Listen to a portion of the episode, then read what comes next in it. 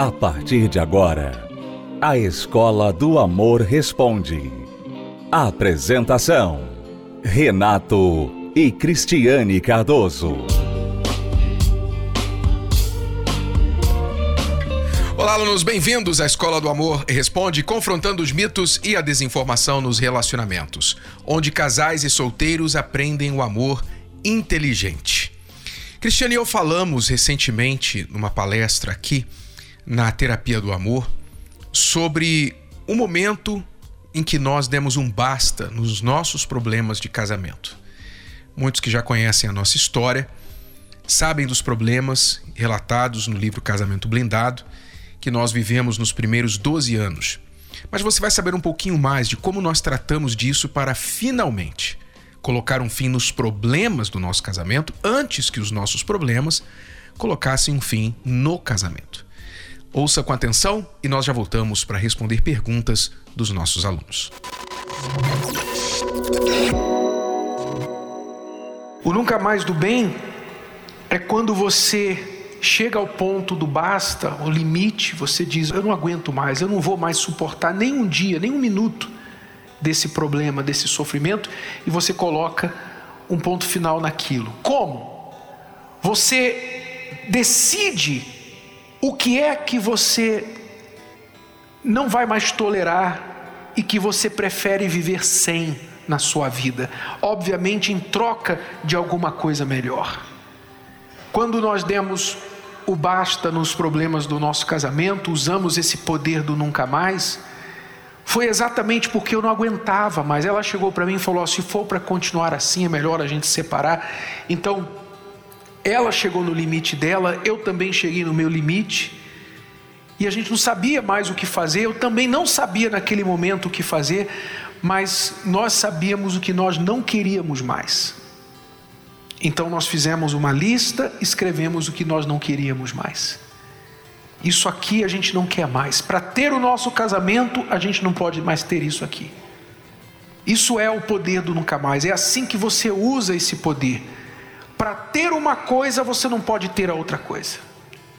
Então, o que é que você vai abrir mão? O que, é que você vai cortar da sua vida para você ter aquilo que você quer? É por isso que muita gente não usa esse poder, não chega ao poder do nunca mais por antecipação, porque elas vão aguentando, elas dizem assim: "Ah, tá ruim, mas dá para aguentar, dá para levar um pouquinho mais, dá para sofrer mais um pouquinho". Então elas não colocam o, limite, elas vão sempre expandindo o limite, empurrando o limite para mais longe. Então, o poder do nunca mais, do bem, é você decidir o que você vai viver sem para não perder aquilo que você quer. Então, para não perder teu casamento, o que é que você vai viver sem? Você vai sacrificar isso, você vai abrir mão disso. Nunca mais isso na sua vida, no seu casamento. Agora, não basta você somente cortar, eliminar, nunca mais eu vou fazer isso. Você também precisa substituir, você precisa colocar algo no lugar daquilo que você cortou. Senão, se ficar um vácuo, você cortou algo da sua vida, mas ficou um vácuo, todo vácuo quer ser preenchido. Então você vai conseguir resistir por um tempo, mas se você não preenche com outra coisa melhor do que a que você cortou, então aquilo que você cortou vai acabar voltando para a sua vida. E aí é que está o segredo de manter esse poder do nunca mais. É, eu, eu, lembro de uma vez, nessa mesma noite né, que a gente falou isso, você falou também nunca mais, que meu pai nunca mais ia ouvir reclamação do nosso casamento.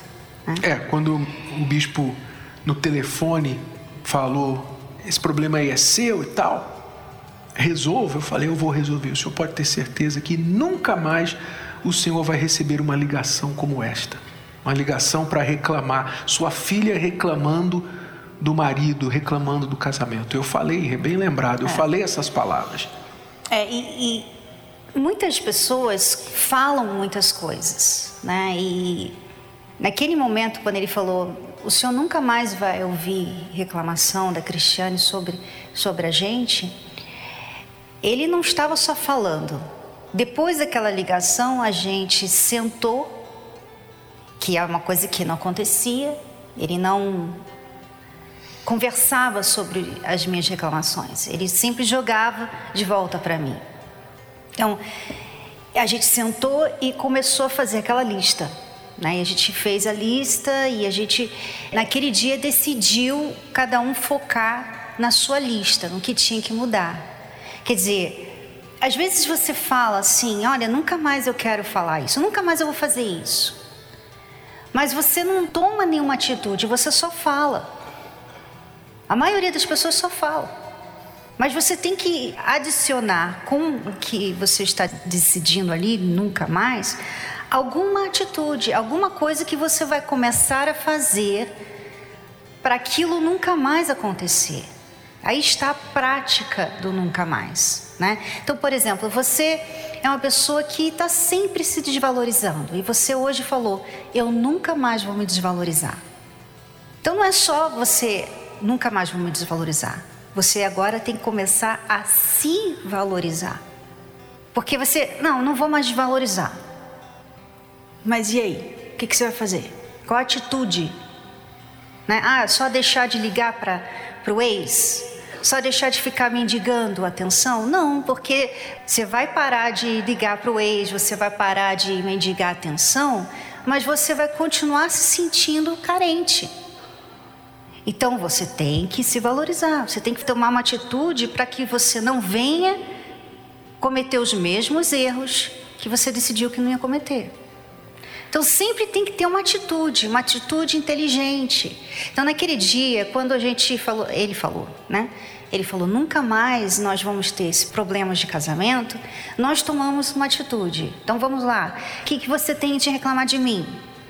Eu já tinha falado 12 anos o que eu reclamava dele, já tinha falado há 12 anos, mas finalmente ele estava ouvindo as minhas reclamações. Então ele foi lá, escreveu a lista dele, ele veio com a listinha que ele, a maioria não tinha falado para mim, então a minha lista ficou enorme, né, de reclamação dele.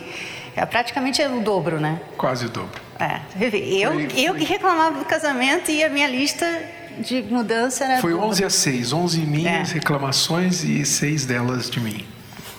Aquilo ali foi é, uma lista de atitudes que a gente teria que mudar para nunca mais ter problema de casamento.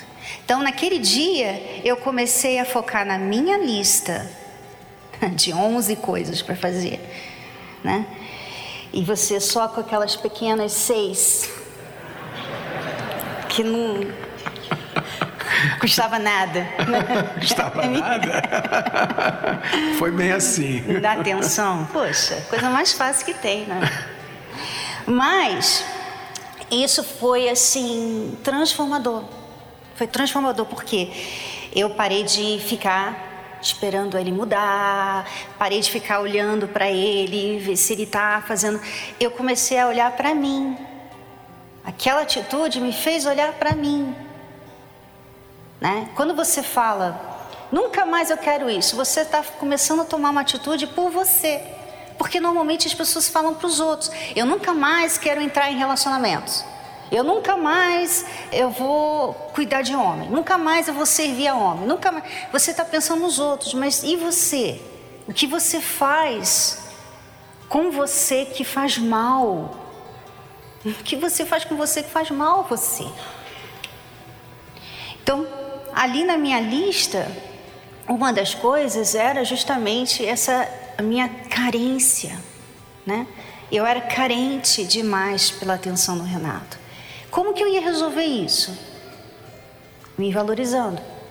Então eu comecei a ver o que, que eu posso fazer para me valorizar, o que, que eu posso fazer por mim, como que eu posso começar a me enxergar, porque eu só enxergava o Renato. Eu só tinha olhos para ele. E eu não tinha noção disso. Hoje a gente fala sobre isso, né? E dá a impressão que a gente. Mas eu não sabia, eu não tinha noção. Eu não, não sabia que eu estava me desvalorizando. Para mim, eu estava sendo uma ótima esposa. Então, a partir daquele momento, quando eu comecei a tomar atitudes por mim, por mim, para me mudar, então eu dei tempo para o Renato mudar. E eu comecei a mudar mais rápido que o Renato, porque tinha ali uma lista enorme, né? De 11 coisas para mudar. Então, as minhas mudanças começaram a chamar mais atenção do que as dele. E quando eu fui ver, o Renato já era outra pessoa. Sem eu ficar olhando, sem eu ficar observando, eu vi que as minhas atitudes por mim me fizeram uma pessoa que eu queria, que eu queria que ele fizesse eu me sentir. Eu queria que ele me valorizasse, mas era eu que tinha que me valorizar. E a partir do momento que você começa a se valorizar, você começa a pensar em você, poxa, eu preciso mudar isso aqui. Por exemplo, você fala palavrão, isso te desvaloriza. Você grita com as pessoas, isso te desvaloriza. Você é uma pessoa relaxada, é uma pessoa que, sabe, dorme até tarde, você não, não cumpre com os seus horários, você é uma pessoa que tem preguiça. Isso te desvaloriza. Quando você começa a trabalhar em você, você vai tirando essas coisas. E de repente você começa a gostar de quem você se torna. De repente você começa a se tornar uma pessoa muito mais agradável, muito mais atraente. E aí você tem então aquilo que você pedia tanto da outra pessoa. Então essa essa mudança, essa atitude, você falar nunca mais, você tem que ter uma atitude também positiva. Então, nunca mais vou me desvalorizar ou nunca mais eu vou ter ciúme, por exemplo. Então, o que, que você vai fazer? Poxa, eu preciso ter autoconfiança. Eu preciso ter uma autoconfiança de, de dizer assim: olha, se você me trair, você vai me perder. Eu não vou ficar atrás de você, eu não vou ficar chorando por você, eu não vou ficar implorando para você ser fiel. Não, você vai me perder. Então eu não preciso ficar ciumento, não preciso de ciúme. Eu preciso deixar bem claro, eu tenho que ter essa autoconfiança, que se você me trair, você vai perder. Não vai ser eu que vou perder, você vai perder. Quer dizer, é uma valorização também. É uma mudança que você faz em você, de comportamento, de mentalidade. Poxa, a pessoa ciumenta, ela também se desvaloriza, ela também se diminui. É como se ela tivesse ali com medo de perder aquela pessoa. E aquela pessoa, às vezes, ela sabe disso. Então ela trai. Ela trai porque ela sabe, ela tem medo de perder. Então ela nunca vai me deixar. Mas e se ela soubesse que ela vai te perder? Ela vai pensar duas vezes em trair. Então, trabalhe na sua autoconfiança. Então, veja atitudes que você pode colocar ali que você não tem feito por você mesmo. E aí você vai ver que esse nunca mais realmente vai ter resultado. É, às vezes, um marido, um exemplo disso que você está falando, o marido veio me procurar dizendo assim: Olha, o que eu faço para trazer minha mulher de volta? Eu estou separado dela, eu fiz algumas besteiras e tal, e eu estou tentando de tudo para ela voltar. Ela não quer, ela está irredutível que, que eu faço? Eu já falei para ela que tudo que eu fiz de errado eu não vou fazer de novo. Já falei para ela que eu mudei, que eu não, não, sou mais esse homem, etc, etc. Eu falei para ele: olha, tudo bem, o único problema, de repente você até mudou, mas o único problema, fazia dois meses que ele estava separado, é que tudo que ela tem de você agora é uma promessa. Tudo que ela tem de você é uma palavra: eu não vou mais fazer isso ela não viu ainda o homem diferente daquele de quem ela se separou. Ela não viu. E para isso você vai precisar de tempo. Você vai precisar provar isso com as suas atitudes, não para ela, mas provar para você mesmo.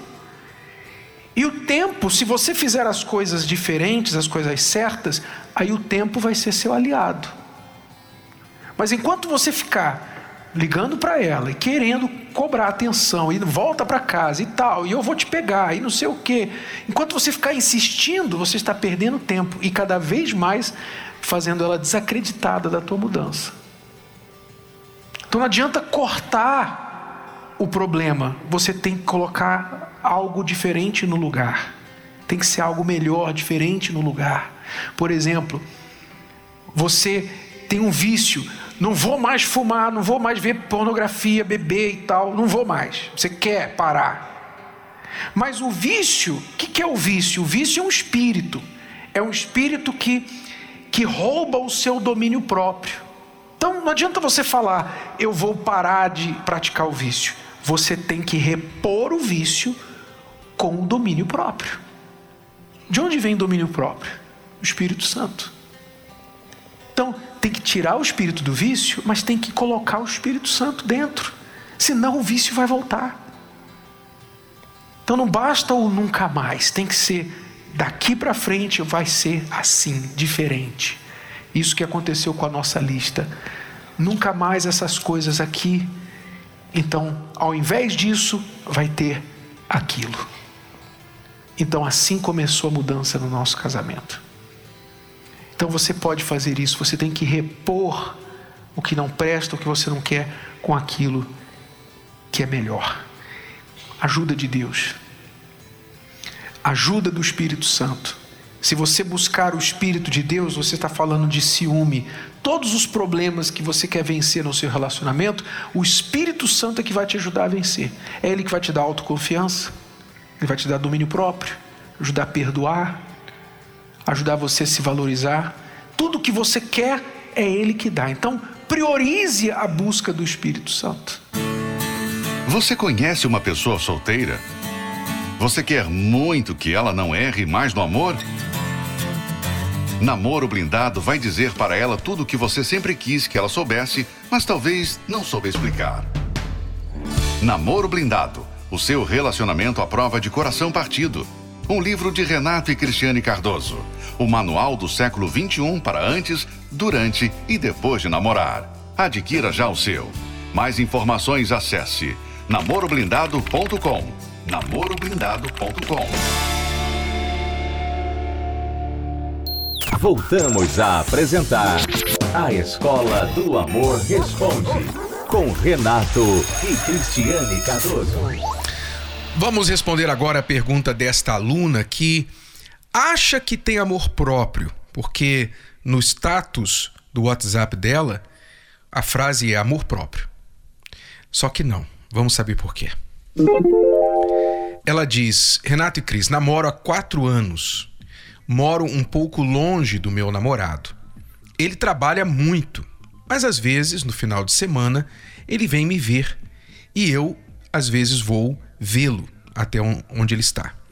Ele não é de sair muito, mas houve um dia que ele me disse que agora vai querer curtir a vida. Dizer, agora, agora, quatro anos depois de te enrolar, ele vem dizer para você que vai querer curtir a vida. Aliás, eu acho que ele já vem fazendo isso porque quatro anos namorando isso aí não é namoro, né? Vamos aqui combinar uma coisa, não é? Que as pessoas hoje em dia perderam a noção do que é namoro. Não existe namoro de quatro anos. Sabe? O que é um namoro? Vamos entender.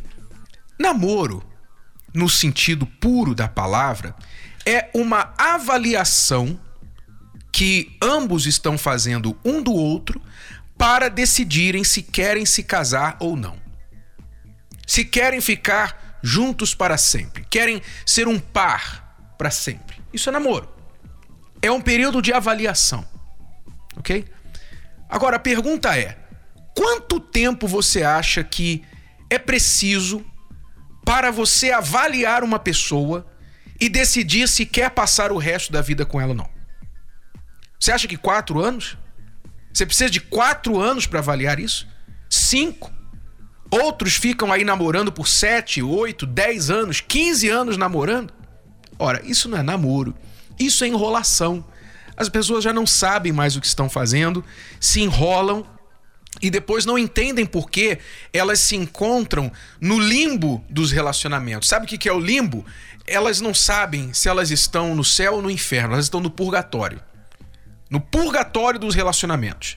Elas estão ali pagando seus pecados pecados de terem começado sem julgar bem com quem estavam namorando, pecado por terem já ido para cama antes de casar. Muitas vezes esses namoros longos não são mais simplesmente namoros, são namoros físicos que envolve um dormir na casa do outro, um ter sexo com o outro à vontade. É por isso que normalmente o homem não quer casar. Como eu sempre falo, para que levar a vaca para casa se o leite é de graça? Para quê? Eu vou ter trabalho com a vaca. Eu vou ter que ter um pasto. Eu vou ter que ter trabalho para tirar o leite. Eu vou ter que alimentar a vaca. Não quero a vaca. Eu já tenho leite de graça. Então, esses namoros não são namoros, são enrolações. Quer dizer, agora depois de quatro anos, quatro anos, ele vem dizer para você: olha, agora eu quero curtir a vida, tá? Vamos dizer aqui de passagem que se você agora, você ou ele, decidir que não quer mais esse relacionamento, não serão quatro, serão oito anos, porque dobra-se o tempo perdido, porque o tempo de oportunidade que você poderia estar em outro relacionamento sério, na verdade, também está contado aí. Bom, ela continua dizendo assim: Ele me disse que agora vai querer curtir a vida, caminhar mais para se divertir. Às vezes ele me chama, às vezes ele me chama para ir com ele. Mas já houve três vezes que ele foi só numa festa e só me falou na hora que estava saindo. E isso me deixa muito chateada, porque ele diz que quer ter um futuro comigo, mas quando ele sai eu me sinto insegura, porque sempre as mulheres ficam dando em cima dele. Quer dizer, a sua preocupação, olha só, olha a sua preocupação, aluna. Aí que eu questiono o seu amor próprio. A sua preocupação é que ele sai sem te avisar e que as mulheres dão muito em cima dele. Essa é a sua preocupação? A sua preocupação deveria ser, como o status do seu WhatsApp diz, amor próprio. A sua preocupação deveria ser você se valorizar e não deixar um homem, se a gente pode chamar esse rapaz de homem, tratar você dessa forma. Te enrolar e depois de quatro anos dizer que quer agora se divertir, quer sair, não quer ser preso a você, quer sair sozinho e que no futuro, quem sabe, ele quer um futuro com você. O futuro quando, hein? Ele não falou quando. E você não tem garantia nenhuma. Não é verdade? O que é que você está esperando, aluna? Eu te pergunto, o que é que você está esperando? Você está esperando que ele apareça um dia, ou que uma outra mulher, uma dessas que você falou que dá muito em cima dele, apareça e diga para você: eu sou a nova esposa do seu namorado? Porque eu estou grávida dele, estou carregando o filho dele na minha barriga. É isso que você está esperando? Ora, esse rapaz não te valoriza. Você está perdendo seu tempo com ele. E tampouco você tem amor próprio como você acha que tem. Infelizmente você não tem. Porque você acha que isso aí é o que você merece. Então, não.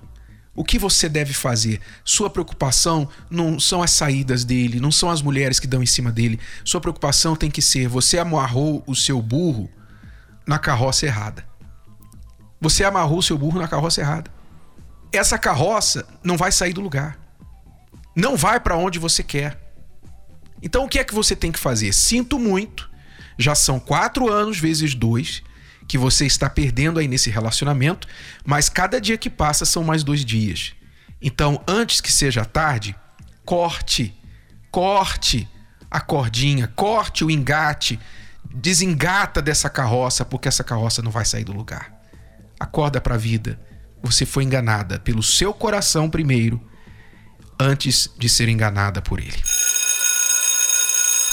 Bom, alunos, é por isso que nós temos convidado as pessoas para virem aprender o amor inteligente, porque quem pratica o amor inteligente não faz isso aqui que esta aluna está fazendo. Se você quiser aprender, nesta quinta-feira, 8 da noite, Cristiano e eu estaremos aqui no Templo de Salomão passando esse amor inteligente para você. Compareça, esperamos por você. Até lá. Você pode ouvir novamente e baixar esse episódio da Escola do Amor Responde no app Podcasts da Apple Store e também pelo Spotify e Deezer.